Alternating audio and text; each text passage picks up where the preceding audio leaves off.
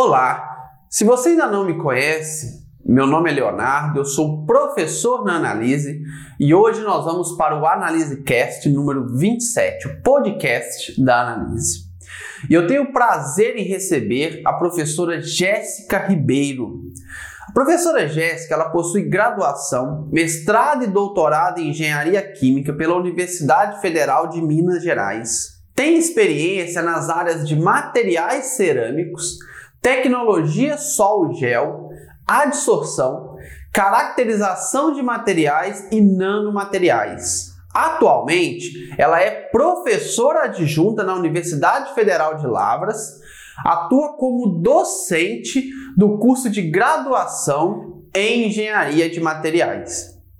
Também é docente permanente da pós-graduação em Engenharia Ambiental da Universidade Federal de Lavras atuando nas linhas de pesquisa de mudanças climáticas, energia e poluição atmosférica.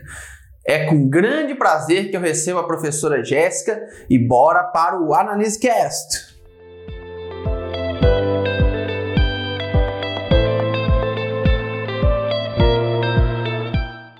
Olá pessoal, vamos dar início aqui a mais um podcast.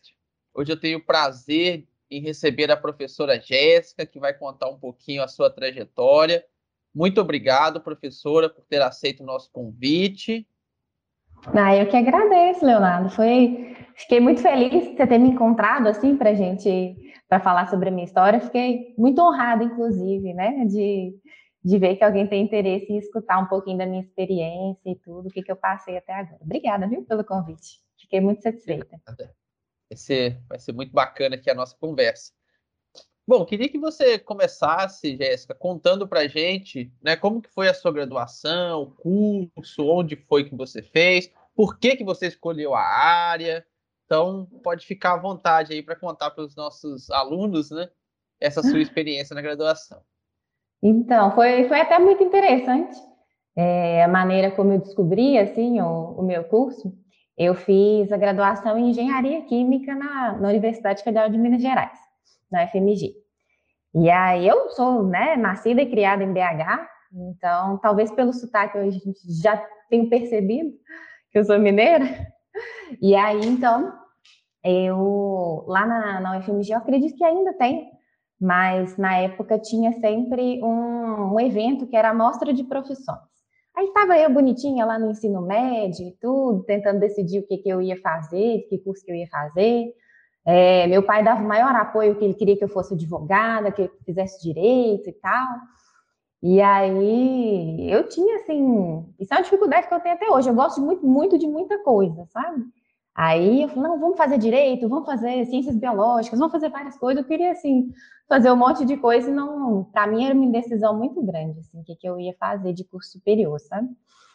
E aí eu fui nessa mostra de profissões. É um evento super legal, é, que aí a gente vai... Tem algumas palestras falando sobre os cursos, tem algumas salinhas com algumas oficinas para a gente fazer. Era um evento super bacana. E aí eu fui nesse, nesse evento. E só me interessava, assim, por áreas completamente diferentes de direito, sabe? Aí eu fui primeiro na ciências biológicas, aí eu vi tinha que mexer com bichinho e tal. Eu falei, gente, esse negócio de mexer com bichinho não vai dar para mim. Eles mostravam lá o que faziam, né? Os experimentos com os bichinhos, com Eu falei, nossa, isso não vai dar para mim, não aguento nem olhar para bichinho assim. Eu sempre fui muito medrosa com bichinho. Aí, um belo momento, eu fui olhar lá no panfletinho da, das, né, das programações e vi lá engenharia química. Eu falei, olha, o que, que, é esse negócio? Nunca tinha ouvido falar em engenharia química na minha vida. Aí, eu lembro que era uma palestra assim no fim da tarde. Aí eu falei, não, pai, você vai comigo, nós vamos lá ver essa palestra para descobrir o que é esse tal de engenharia química. Aí a gente foi, viu a palestra com os professores mesmo da, da UFMG, eles falaram, nossa, engenharia química é muito bom, a gente ganha muito dinheiro. Aí na hora eu já me interessei, eu falei, não, ganhar dinheiro é o que eu quero, eu quero ganhar dinheiro, é isso mesmo. Aí... É o grande sonho, né? Não, na, na hora eu falei, é comigo mesmo. ganhar dinheiro. Exatamente. Falou que eu queria ouvir, falou que ganhar dinheiro, eu falei, pronto, é ganhar dinheiro que eu quero. Aí, aí fui, sim, né? Fiquei interessada, foi a primeira vez que eu tive contato com o curso, nunca tinha ouvido falar. Mas aí fui em frente, prestei o vestibular, estudei pra caramba, e aí consegui passar, sabe? E aí comecei o curso. Ainda no início do curso era meio obscuro, assim, o que, que a gente fazia na profissão e tal, fui descobrindo aos poucos. E aí, gostando muito, fui me interessando bastante pelo tema, assim, pela engenharia química. E aí, nossa, era sempre uma luta, né? Você faz é química? Não, é engenharia química. O que, que isso faz, minha filha? a gente sempre tinha que explicar para os familiares, explicar para todo mundo o que é que a gente faz. Isso é, é algo que eu ainda passo hoje com, com a engenharia de materiais também. Mas aí, então, é, eu fiz, né, comecei o curso lá na UFMG, sempre muito inquieta com essa coisa de, de querer ganhar dinheiro, fazer alguma coisa para ganhar dinheiro. Aí, desde cedo, eu já comecei a fazer as iniciações científicas e tal. E aí, monitoria fiz também, fiz de tudo enquanto há, assim, durante a universidade. Foi um período bem, bem bacana, fiz estágio também. E aí foi durante é, esse estágio que, que eu fiz que começou a surgir assim a ideia de, de fazer o mestrado. Até então eu nunca tinha parado para pensar assim, em fazer mestrado. Meu sonho era trabalhar na indústria, trabalhar assim, numa fábrica de cimento, numa siderúrgica, sabe? Assim, mexendo com esses equipamentos grandes, era isso que eu queria fazer, sabe? Aí eu comecei a fazer estágio numa empresa de consultoria é, que trabalhava né, com consultoria para a indústria de cimento. Falei, pronto, né? Agora eu vou, vou me aproximar da indústria de cimento, vou aprender como é que é e tudo, saber como é que funciona. E a gente fazia lá simulação computacional, fazia CFD, lá nessa, nessa empresa do, né, da fluidodinâmica dos equipamentos lá da indústria, né, e tudo que a gente fazia. Também não entendia nada, só fui aprendendo aos pouquinhos, assim, como é que, como é que a gente fazia. E aí, eu comecei a ter mais contato com essa parte do meio empresarial e tal, e aí, na época, eu lembro que eu sentia bastante dificuldade, assim, de, de acompanhar e tudo. Mulher falava, gente, é, esse ritmo, assim, essa coisa talvez, né? Na época eu não tinha essa, essa noção. Hoje, olhando para trás, eu vejo que não era para mim mesmo, né? Mas na época eu, eu, tinha muita dificuldade. Eu lembro que foi um período bem difícil, assim, da minha vida, sabe? Eu tive bastante dificuldade. E aí, uma das coisas que, que meu plano era continuar nessa empresa de consultoria e seguir ali carreira, né? E aí, uma das coisas que, que o pessoal orientava a gente de fazer tudo era fazer o mestrado para poder, como era consultoria, a gente tem que ter, né, uma formação boa para poder se tornar atraente, né? Para as indústrias quererem é, contratar a gente e sentirem confiança na informação que a gente vai passar. E aí, e aí comecei a botar isso na cabeça. Então, beleza, então vou fazer mestrado. Aí comecei a me inteirar como é que era essa coisa do mestrado e tal. Aí eu lembro que eu sou muito, eu muito ansiosa, sabe? Antes mesmo de eu terminar a graduação, eu já estava começando a conversar com os professores, a saber como é que era, sabe? Extremamente ansiosa. Aí eu depois, pouco depois disso, eu tava, tava indo mal no estágio, eu, coitada. Aí eles me mandaram embora, eu fui demitida do estágio. Tadinho, eu achei que eu ia ser contratada, eu estava toda cheia de expectativa, mas no final das contas eu fui demitida. E aí, né, a gente tentava fazer, tentava sempre fazer os processos seletivos dos estágios, né, dos trainees também, que eu já estava terminando a graduação. Ninguém Isso nunca é me aceitava. Até para mostrar para os alunos que nem tudo é flores, né? Às vezes não, a pessoa não. vê já o professor lá na frente, e acha que teve uma carreira perfeita, né? E não é assim que acontece, a gente sabe muito bem disso, né?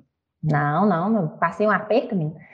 E aí, ninguém queria me contratar, ninguém queria saber de mim. Hoje, né, na época, me sentia total fracassada, né? Que ninguém queria saber de mim.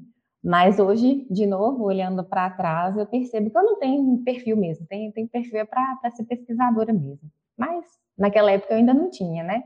Esse, essa noção, esse conhecimento. E aí eu falei, então vou, vou fazer o mestrado mesmo, que esse é o plano, a gente vai seguindo no mestrado e, e continua, né, para ver o que, que a gente faz. E aí eu entrei no mestrado também, em engenharia química, é, lá na UFMG. E aí fui recebida lindamente pelo laboratório do professor Vander Vasconcelos, da Engenharia de é, Metalúrgica e Materiais. E aí começamos a fazer um trabalho, né, desenvolvendo novos materiais. E aí o foco era é, aplicações na indústria de óleo e gás. Até a gente tinha é, trabalhos, é, projetos em conjunto com a Petrobras, depois em conjunto com a antiga Statoil, era a Statoil que chamava na época, hoje chama Equinor, que é empresa da Noruega, né, de, de óleo e gás, agora de energia, né, e aí também tive, né, a grande sorte, o grande privilégio é, de trabalhar num projeto de pesquisa desse tipo, né, era um projeto bem grande, o laboratório do professor Vander é um sonho, é muito legal, super equipado, cheio de coisas, né? E assim, para mim, eu só fui, é, me senti ali em casa, sabe? E aí a gente desenvolveu essas pesquisas durante o mestrado e o doutorado, desenvolvendo esses novos materiais. Então, para o mestrado, eu fiz né, novos materiais para dissorção de CO2, é, que vinha do gás natural, e no doutorado, para dissorção de água, para desidratação do gás natural. E aí foi, foi um trabalho bastante produtivo, a gente conseguiu fazer patente, né? Eu trabalhei no projeto também, a gente tinha bastante contato com, com a empresa, era super legal, sabe? Gostava bastante. E aí é que eu fui vendo que eu queria saber de mexer com, trabalhar em outras empresas, não, eu gostava mesmo era de fazer pesquisa. E até então eu não tinha noção de como é que era, né? Durante, quando eu entrei na graduação e tudo, eu queria mexer com outras coisas, né? Mas eu fui, acabei me descobrindo na pesquisa, foi, foi bem legal, bem interessante. E aí, então, trabalhei nesse, nesse projeto de pesquisa, que foi extremamente importante, assim, para minha formação, aprendi demais com o pessoal é, lá da Equinor, como, como fazer pesquisa mesmo, né? E lá na UFMG também. E aí, quando foi, acho que foi 2018, que também terminava esse projeto de pesquisa, que eu era contratada, né?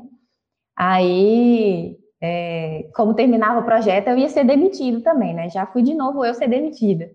E aí, é, nesse final, aí eu tinha que terminar meu doutorado, né? Eu estava fazendo esse projeto de pesquisa em paralelo com, com o doutorado. E aí, o doutorado meu, o prazo para terminar, acho que era até 2020 para terminar. Só que aí fui demitida, falei, não, eu já não recebia bolsa, não recebia nada. Eu falei, gente, tem que me adiantar porque eu tenho que ganhar dinheiro. Meu, minha motivação era sempre essa, era ganhar dinheiro. E aí é, eu né, fiquei esse, com seis meses, um pouco mais de seis meses, né, sem, sem ter trabalho, né, no doutorado, e dedicando exclusivamente ao doutorado. E aí, nesse meio tempo, aconteceu também algo bem, que foi importante também na minha trajetória, que o meu namorado, né, meu namorado, é, na época, ele passou num concurso é, aqui na Universidade Federal de Lavras. E aí ele se mudou para cá, eu fiquei em Belo Horizonte e a gente ficou fazendo viagens para lá e para cá para poder se encontrar, para poder se ver. E aí eu comecei, foi quando eu comecei a, a frequentar Quilabras. Nunca tinha vindo, nunca tinha ouvido falar. E foi assim, ele fez o concurso e puf, passou, eu comecei a vir. E aí boa parte do, do finalzinho da minha, da minha tese eu escrevi aqui em Lavras e comecei a gostar bastante da cidade, do clima, que é sossegado. Né? Na casa onde eu morava, a gente acordava e escutava passarinho cantando, era uma coisa linda. E aí eu fui começando a gostar daqui da, de Lavras. E aí, então, eu falei, não, agora eu tenho que terminar esse doutorado de todo jeito e ver se eu dou conta de passar no concurso aqui também, né? Tem que me aprumar para poder ver o que, que eu faço na vida. E aí, então, eu consegui terminar de fazer o doutorado.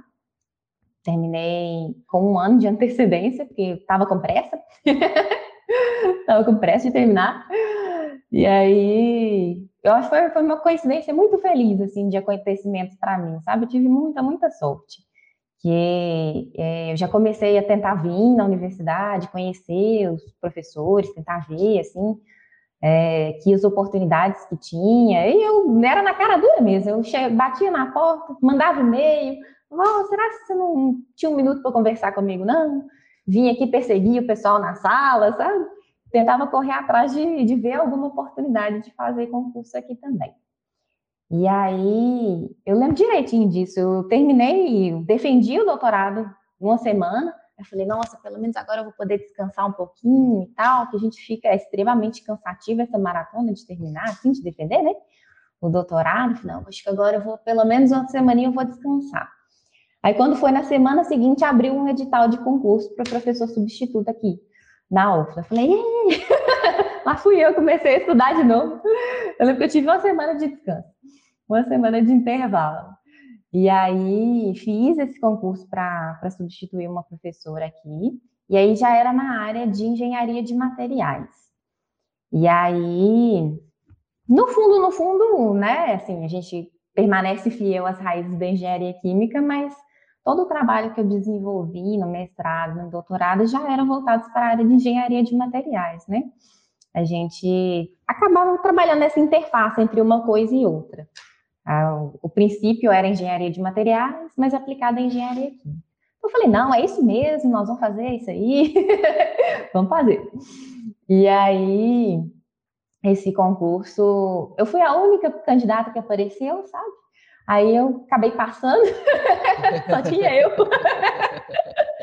Gente, hoje eu olho e falo, nossa, o pessoal foi muito gentil que me deixou passar, porque a aula que eu dei foi horrível, eu fui super mal na seleção, sabe? Eu falei, gente, eu dei muita sorte que só tinha eu, que se tivesse qualquer outra pessoa não tinha passado, não. Aí foi um aprendizado grande, assim, para mim, né? Que... Interessante, né? Tendo poucos concursos, fazer um concurso nessa época com apenas você sendo candidato é algo realmente difícil de acontecer. Pra você ver. Aí eu fiz e comecei a, a dar aulas aqui na UFLA, sabe? Isso foi de extrema importância para mim, porque eu tinha, tinha tido poucas experiências com a docência mesmo durante a, né, a pós-graduação. Eu tinha feito né, algumas disciplinas e tal, e no fundo, no fundo, eu sempre gostei muito de ensinar. Eu só nunca, nunca tinha me caído a ficha disso, não, sabe? Mas eu lembro hoje, assim, desde pequenininha, eu brincava de escolinha com a minha irmã, sabe? Eu era professorinha e ela era minha aluninha. Eu tenho minha irmã mais nova, Juliana. Aí a gente brincava de escolinha, eu sempre dava aula particular para outros alunos quando eu era né, mais novinha, sempre querendo ganhar dinheiro. Eu dava aula particular para poder ver se né, levantava aí uma graninha. Então eu, eu tinha sempre essa motivação bem capitalista, eu diria. Mas isso foi super importante para mim, né, desenvolver as minhas experiências. E aí, então, foi fazendo esse, né, trabalhando como professora substituta, que eu comecei a entender como é que é ensinar, como é que é ser professora. E aí eu já comecei a adorar, né? Eram disciplinas falando sobre materiais cerâmicos, que era o que eu tinha trabalhado é, no laboratório, né, do professor Vander. Então, assim, eu falei, nossa, isso aqui é maravilhoso, eu quero continuar tendo esse contato com os alunos. Eu sempre, até hoje, né, sou é, isso é algo que me motiva e me alimenta bastante, assim, né? E contato com os alunos. E aí, pouco depois, aí eles abriram um novo edital, para dessa vez para professor permanente, para docente permanente. E aí foi a hora que eu quase morri mesmo de tanto estudar. Estudei muito, muito, muito, muito, muito. E era bem, bem puxado é, para porque eu fazia assim, é, era eu correndo atrás do próprio rabo o tempo inteiro. Era uma semana eu tinha uma aula para dar, daí eu tinha que fazer essa aula, aí lecionava a aula, já tinha outra para fazer para outra para outra semana. Então, é, foi bem intenso. E aí ficava até mais tarde para poder estudar os conteúdos que iam cair no concurso e tudo. E nesse já foi uma situação bastante diferente, né? No primeiro que eu fiz tinha só eu. E aí, nesse que eu fiz, foram é, inscritos 92 candidatos. Uma galera boa, né? É. Aí já veio para a normalidade do período que nós estamos vivendo, né? Poucos concursos, quando tem, é 100 candidatos mesmo, mesmo. não tem jeito. Aí foi uma, uma galera boa, foi bastante gente. E aí, não foi, foi um concurso bem, bem atípico que aconteceram várias coisas, várias, é, vários problemas, durou bastante, vários meses, para a gente concluir esse concurso, Mas no final das contas, graças a Deus, eu consegui passar. Aí foi, não, foi maravilhoso, foi uma vitória incrível. E aí então eu continuei. E dando, isso já foi em qual ano? Isso foi em 2000 e... 2019 mesmo, no finalzinho de 2019. Uhum. Aí eu entrei aqui na UFLA agora como docente permanente, e aí comecei, assim, já, né, passaram as disciplinas que seriam as minhas disciplinas mesmo e tudo para fazer. E aí, poucos meses depois, veio a pandemia. Maravilhoso. Eu que tinha acabado, assim. Já entrou e foi para casa, né? Fazer aula, aprender a fazer aula online para os alunos. Exato, exato. Aqui a gente, o pessoal teve um período intenso de treinamento para explicar para a gente como é que funcionavam as plataformas online da universidade e tudo. Isso foi um treinamento bastante importante, principalmente para mim, que tinha acabado de entrar, né? Estava começando a aprender o que era ser professora, né? E aí a gente teve, né, toda essa questão do, do ensino remoto e tal. Eu brinco que agora que as aulas presenciais retornaram, agora sim que eu estou começando a ver como é que é dar aula presencial, porque foi muito pequeno o período uhum. que eu tive para fazer, né? E aí, aí a gente teve, né? Eu tive bastante dificuldade também na época para essa conexão com os alunos mesmo, foi, foi bem difícil. E era o que eu mais gostava, é, o que eu mais gosto é de estar em sala de aula, bater papo com os alunos, né? Ver os olhinhos deles assim olhando para a gente enquanto a gente explica, não tem, não tem nada melhor. Eu acho muito, muito gostoso, muito interessante. E aí foi bem, bem complicado, mas agora voltamos para as aulas presenciais e aí a gente tá como se fosse um recomeço, né? Recomeçando todo esse processo. Muito legal, Jéssica. Assim, tem, tem muita coisa bacana aí na sua história que a gente pode conversar um pouco, né? Igual, quer dizer, você começou na área de engenharia química e só de curiosidade eu fiz na época vestibular para engenharia química. Acabei não é passando mesmo? e fui para a área de agronomia. Mas uhum. eu tinha muito interesse, sempre gostei muito de química e na época eu fiz. É, e depois você acabou migrando um pouco né, igual você falou, manteve as bases da química, mas foi para engenharia de materiais, né? Então, assim, é interessante isso, porque você começou. É, tem muito aluno que fica muito focado, às vezes, numa coisa e quer, acha que tem que seguir aquilo a vida inteira e, e não está feliz com aquilo. Porque se tiver, tudo bem, não tem problema nenhum. Mas às vezes não está e acaba tendo essa possibilidade né, de migrar para uma outra área. Como que você vê isso assim? como que o aluno deve entrar né, na graduação, ou até na pós, com essa cabeça mais aberta, de fazer é, coisas também em outras áreas, entender áreas correlatas, que talvez pode ser a sua área de atuação no futuro. Isso, isso é, é algo que eu sempre aconselho meus alunos, sabe? Porque realmente a gente tem uma sensação assim de que a escolha que a gente faz no vestibular é algo bastante definitivo, que a gente vai trabalhar com aquilo pelo resto da vida. E não, a vida acontece, a gente tem caminhos, né, que acabam levando para outras áreas. Então, eu acho que é, é importante você tentar identificar alguma coisa que você minimamente goste, minimamente se identifique. Então, no meu caso, foi a parte de química, que eu sempre fui apaixonada pela química, sempre gostei muito. É, continuo trabalhando fortemente com, com química hoje. É, mas, assim, os detalhes de como que vai ser e tudo, nossa, a vida faz muita coisa com a gente, então não precisa ter, assim, é, uma visão muito fechada a respeito disso, né? E até para mudar para áreas muito diferentes também, já vi muita gente pulando para outras áreas e aproveitando em conjunto as experiências. Então, tudo é aprendizado, é importante a gente ir seguindo em frente, né? De acordo com, com as oportunidades que vão aparecendo na vida, né? A gente descobre muita coisa no meio do caminho. É, exatamente.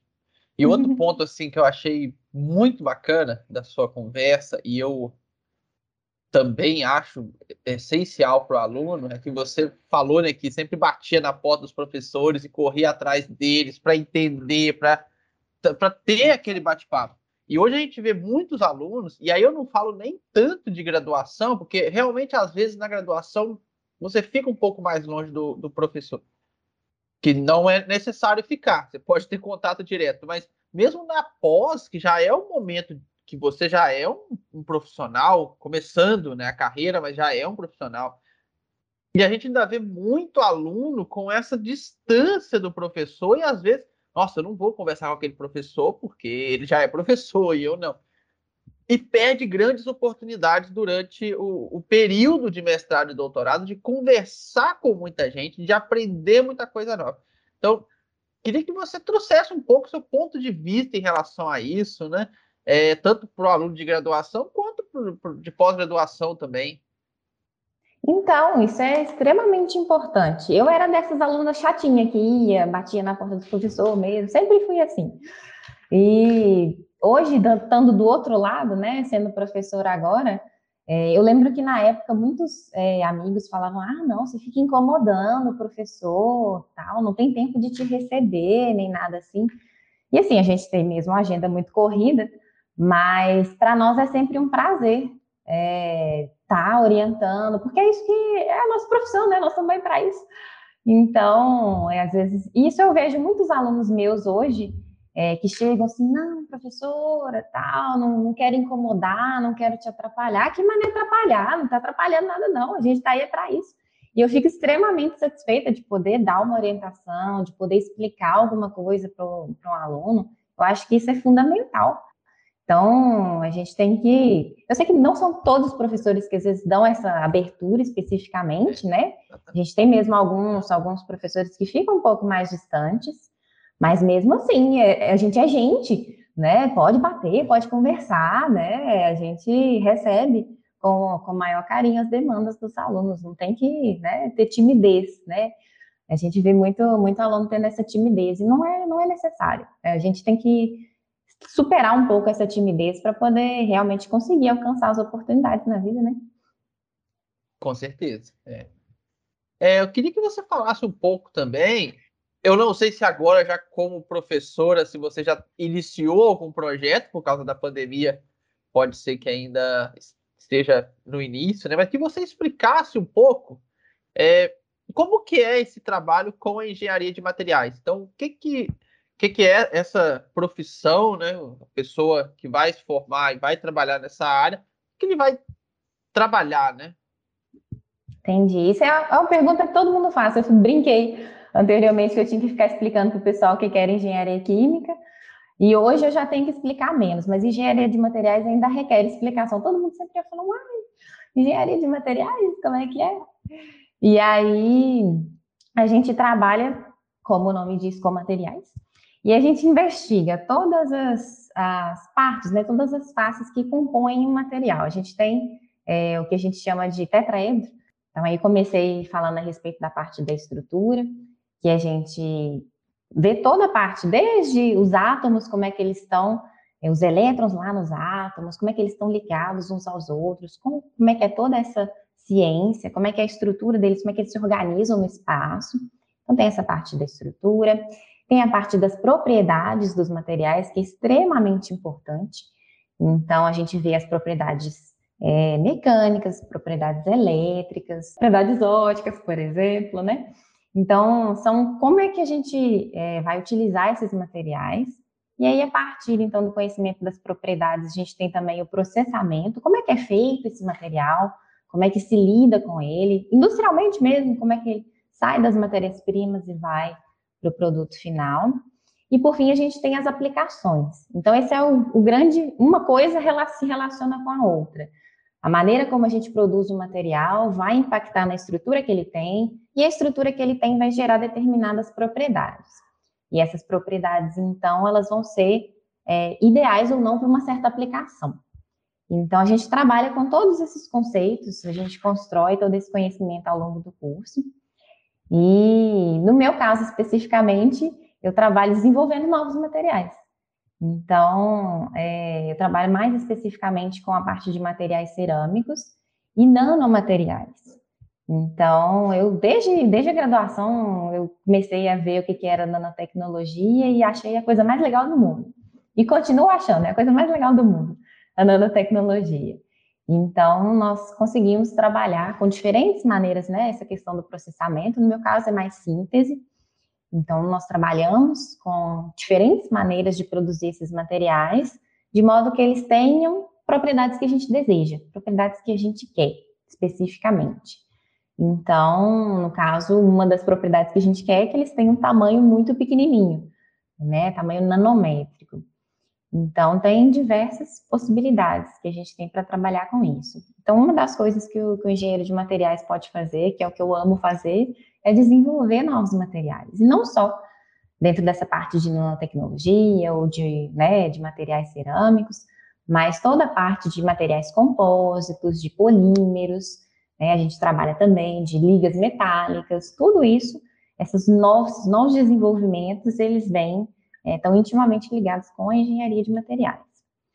Mas não é só isso. A gente tem também atuação com dentro da indústria mesmo, na própria produção desses materiais, por exemplo. Então, a otimização dessa produção, as melhores maneiras de trabalhar com esse processamento, para evitar, por exemplo, defeitos, ou melhorar a qualidade, fazer materiais mais resistentes, etc. Tudo isso o engenheiro de materiais auxilia e trabalha também, né?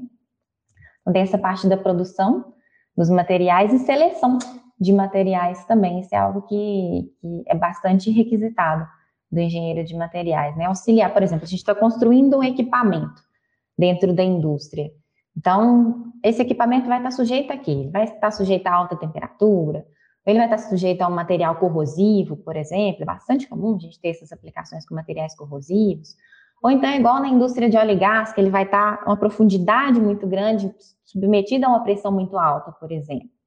Então, a gente vai precisar de algum material que vai suportar essas condições.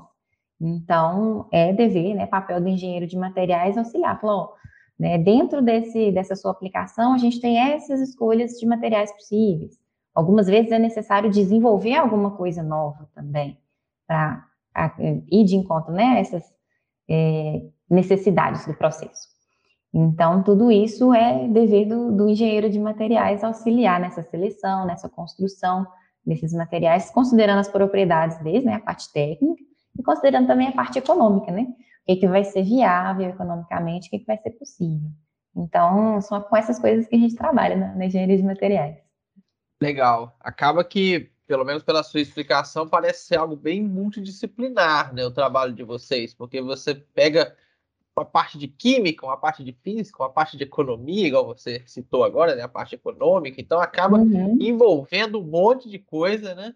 É, isso acaba sendo bacana. E aí, nos projetos, é, acaba também sendo um projeto multidisciplinar? Por exemplo, você trabalha em parceria com outros departamentos, com outros professores? Sim, sim. Isso é algo que é, que é bastante legal na, na engenharia de materiais, como você falou, essa parte da interdisciplinaridade. Então, assim, a gente tem trabalhos com engenharia mecânica, por exemplo, né, mais ligado às vezes à parte de metais. A gente tem também trabalhos com engenharia civil, que precisa bastante, né, conhecer as propriedades dos materiais que são colocados nas construções, né, os materiais de construção. A gente tem trabalhos, como eu falei, com a própria engenharia química, é, relacionado é, às aplicações dos materiais. Tem também na parte de engenharia ambiental, de física. Então, assim, é, são muitos cursos que acabam trabalhando um pouco com materiais. É uma área que é bastante difundida, assim, bastante interdisciplinar.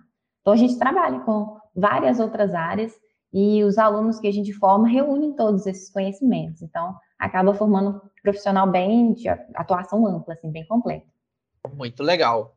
E assim, o que, que você optou né, pela área de docência, mas como você mesmo falou, tem toda a parte de indústria, né? E no início você até queria ir para essa área, chegou ali num determinado momento que você resolveu mudar e resolveu ir para a área de docência. O que, que você acha que o estudante deve focar ou que ele deve considerar, principalmente durante a graduação, para decidir em qual dessas grandes áreas ele deve trabalhar? Talvez essa parte de docência seja até difícil durante a graduação, né? Você ter um contato para decidir em relação a isso, mas o que, que ele pode considerar, né? Para ir para uma área ou para outra, ou talvez nem decidir, né? acabar tentando as duas, alguma coisa nesse sentido. O que eu acho que foi extremamente importante para mim, que eu recomendo para os meus alunos, é experimentar. A gente de fato não sabe é, a gente, né, sendo, estando na graduação, a gente ainda é bastante jovem e ainda está se descobrindo, a gente ainda não sabe, né, não conhece, né, tem tanto autoconhecimento assim. Tem gente que tem mais do que outros, né, mas em geral a gente ainda está construindo isso, né, a gente está querendo descobrir quem que a gente vai ser enquanto profissional. Então é um processo que a experimentação é muito importante. Então eu experimentei com todas as coisas que eu consegui na época. Então, eu experimentei a iniciação científica, que foi é, meu primeiro contato com essa parte de ciência. Então, eu gostava bastante disso na época, eu percebi que eu me dava bem nessa área. Eu experimentei é, a parte de monitoria, que tinha também, eu fiz de tudo que tinha para fazer na universidade. Então, a parte de monitoria foi é, um pouco da experiência da docência é o que a gente tem acesso dentro da, da, da graduação mesmo. Então, experimentei a monitoria, experimentei né, essa parte de estágio, que aí eu trabalhei com a empresa também. É, tem também as oportunidades de empresa júnior, né? Tem muitas, muitas universidades que têm essas empresas júnior. Então, também isso é bem é, complementar. Eu acabei não participando, mas né? Essa possibilidade existe também. Então a gente tenta oferecer, né, dentro da universidade essas experiências, a gente ir vendo como é que como é que a gente reage, como é que se a gente gosta daquilo ou não. Muitas vezes a gente acaba sendo atraído por alguma coisa que a gente tem uma facilidade natural, né? No meu caso foi assim, né? Eu percebi que eu tinha facilidade para isso da pra essa coisa de pesquisa. Então, e para o ensino também, eram duas coisas que, que eu gostava e que foram me direcionando para essa, essa área. Então, minha, minha recomendação seria experimenta, né? Vê, se coloca nessas situações diferentes e vê como é que você reage, como é que, o que, que vai funcionar bem para você. Muito, muito legal. É... E também para as pessoas conhecerem né, um pouco mais a área, até quem não é na área, mas tem curiosidade, né? Dentro da indústria, é, onde que atua né, o, o, engenheiro de material, em quais tipos de indústria, como que seria essa atuação? Tá. É, a gente tem um, uma parte, né? Um, isso também acontece com, com outras engenharias, que a gente acaba passando para a área de gestão né, e administração, então isso acaba sendo o destino de, de alguns dos nossos alunos, então isso é comum para todas as engenharias, então é um dos pontos. É, a gente tem também a parte de, é, principalmente de qualidade dos produtos, que aí a gente né, atua bastante enquanto engenheiros de materiais, e tem algumas é, indústrias específicas que é, solicitam bastante os engenheiros de materiais. Aqui, né, em Minas Gerais especificamente, a gente tem bastante a parte de mineração, de siderurgia, é, de indústria de cimento também, a gente tem muitas empresas de consultoria que também contratam é, os engenheiros de materiais. É, deixa eu pensar, tem, tem várias outras. Toda essa parte, é, principalmente da indústria de transformação de materiais, a gente tem é, o engenheiro de materiais é necessário nesse momento. Então, são diversas possibilidades que a gente tem para atuar dentro da área mesmo. Legal. E hoje, né, quais são os projetos que você está desenvolvendo ou que você pretende desenvolver no futuro é, dentro da universidade? Né? Você até começou a falar um pouquinho sobre nanotecnologia. É, é essa área que você está desenvolvendo hoje, que você pretende trabalhar, né? porque, como a gente falou, você está há pouco tempo e acabou pegando a pandemia, então não sei se já deu tempo de começar né, os trabalhos. Pois então, essa coisa da pandemia foi muito triste, porque realmente atrasou assim o, o início né, dos, dos projetos e tudo para a gente. Mas sim, essa parte da, da nanotecnologia continua trabalhando. A gente começou a desenvolver alguns projetos agora, é, mais voltados né, para os alunos de graduação mesmo. Então, a gente desenvolve diferentes nanomateriais baseados na, na técnica de síntese que se chama Sol-Gel. Então, a gente usa é, a técnica Sol-Gel, que eu aprendi lá com o professor Wander na UFMG, e a gente utiliza para produção de diferentes materiais, né? Diferentes materiais cerâmicos nesse caso. Então, eu trabalho com um material especial que é a sílica mesoporosa. Então, a gente trabalha e desenvolve esse material durante o, o mestrado e doutorado e continuo fazendo ele aqui agora, na universidade. E a gente tem outros tipos de nanomateriais que, que a gente está trabalhando também. Então, tem o óxido de nióbio, óxido de titânio, óxido de alumínio. Então, tem diversos outros que a gente consegue trabalhar também. E aí, a gente está desenvolvendo essa síntese, né, desses materiais, a caracterização deles. E o nosso objetivo principal é aplicar em diferentes é, aplicações ambientais. Minha pegada sempre foi, assim, bem da ambiental. Então, é, aplicação para a parte de é, produção né, de biocombustíveis, por exemplo, é, que né, a gente desenvolve esses materiais para serem aplicados como catalisadores. Então, essa é uma das partes, né? A parte de energia é bem, bem forte. É, para também tratamento né, de biogás, que a gente faz também. Então, o biogás, né, ele surge com muitos contaminantes gasosos, um deles principalmente é o CO2. Então, a gente trabalha com diferentes materiais e técnicas para capturar esse CO2 e a gente conseguir produzir um bom combustível, né, esse biocombustível também. E a própria absorção de CO2 mesmo é, para captura e armazenamento. Então, essa parte da captura e armazenamento de CO2 é algo que até na pós-graduação que eu leciono uma disciplina sobre isso, é essa captura e armazenamento de CO2. Então, essa é uma área que a gente atua desenvolvendo materiais específicos para essa finalidade, né? principalmente a parte da captura. Então, essas são as principais frentes aí que, que eu comecei a trabalhar, comecei a desenvolver os projetos. Não, legal. E, bom, o aluno que está lá pensando em fazer o vestibular, quer trabalhar com essa área, engenharia de materiais, engenharia química, quais são as, os principais atributos ou características que esse aluno deve ter, né, para realmente é, conseguir ter sucesso nessa área? Tem alguma coisa que ele deve, ah, tem que gostar muito de química ou de matemática, alguma coisa nesse sentido? Bom, em termos é, das disciplinas mesmo, eu acredito que gostar de química e física é importante, né? Ter pelo menos alguma afinidade com, com essa parte. A matemática também é necessário, mas, como eu falei, é bastante é, multidisciplinar, né? Mas enquanto, assim, dentro do curso mesmo, da graduação, isso vai ser pedido. É, esses conhecimentos vão ser necessários. Eu, particularmente, nunca fui muito fã de matemática, para você ter uma ideia, mas consegui me virar bem. Então, é, que tem muita, muitos alunos que às vezes têm dificuldade e tudo. Nunca fui fã da matemática, mas consigo lidar bem com ela dentro do que é necessário para a gente realizar né, as atividades.